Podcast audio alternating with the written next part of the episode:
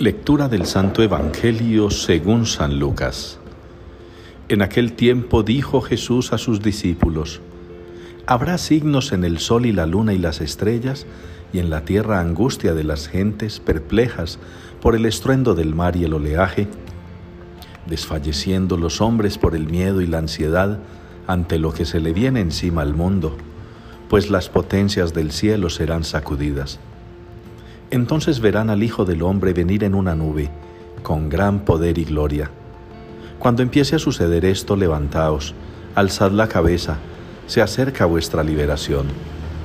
Tened cuidado de vosotros, no sea que se os emboten vuestros corazones con juergas, borracheras y las inquietudes de la vida, y se os eche encima de repente aquel día, porque caerá como un lazo sobre todos los habitantes de la tierra.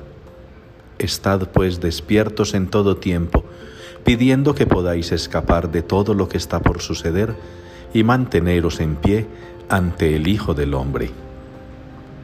Palabra del Señor.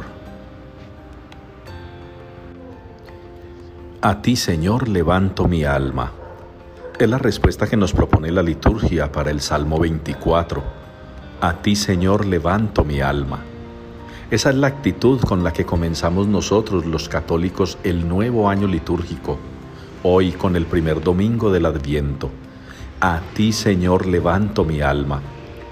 Y como sobreponiéndonos a todo aquello que anuncia Jesús en el Evangelio, obviamente nosotros hoy en un mundo diferente, pero con características muy similares. Hay perdición, hay maldad, hay violencia, pero también hay vicios, hay excesos, hay todas esas cosas que nos ofrece el mundo y que indudablemente nos ponen en riesgo de alejarnos de lo que verdaderamente significa este tiempo del adviento y el hermoso tiempo de la Navidad.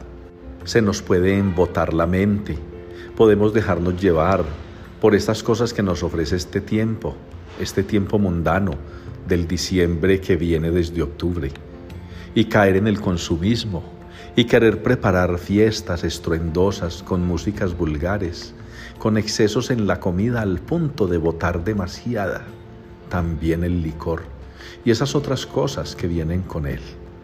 Qué bueno hermanos que no nos dejemos perder, que le hagamos caso a San Pablo cuando nos habla hoy de ser santos e irreprochables ante el Señor para que preparando una santa Navidad y viviendo un digno tiempo del Adviento, ustedes y yo seamos merecedores del cumplimiento de las promesas, tal como lo relata el profeta Jeremías.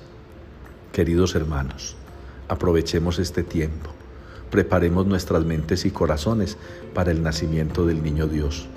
Y si bien no podemos cambiar el rumbo del mundo, que corre en esta época decembrina tras lo mundano, ustedes y yo corramos detrás de lo divino porque los católicos no nos entretenemos con el diciembre, sino que celebramos con alegría la Navidad.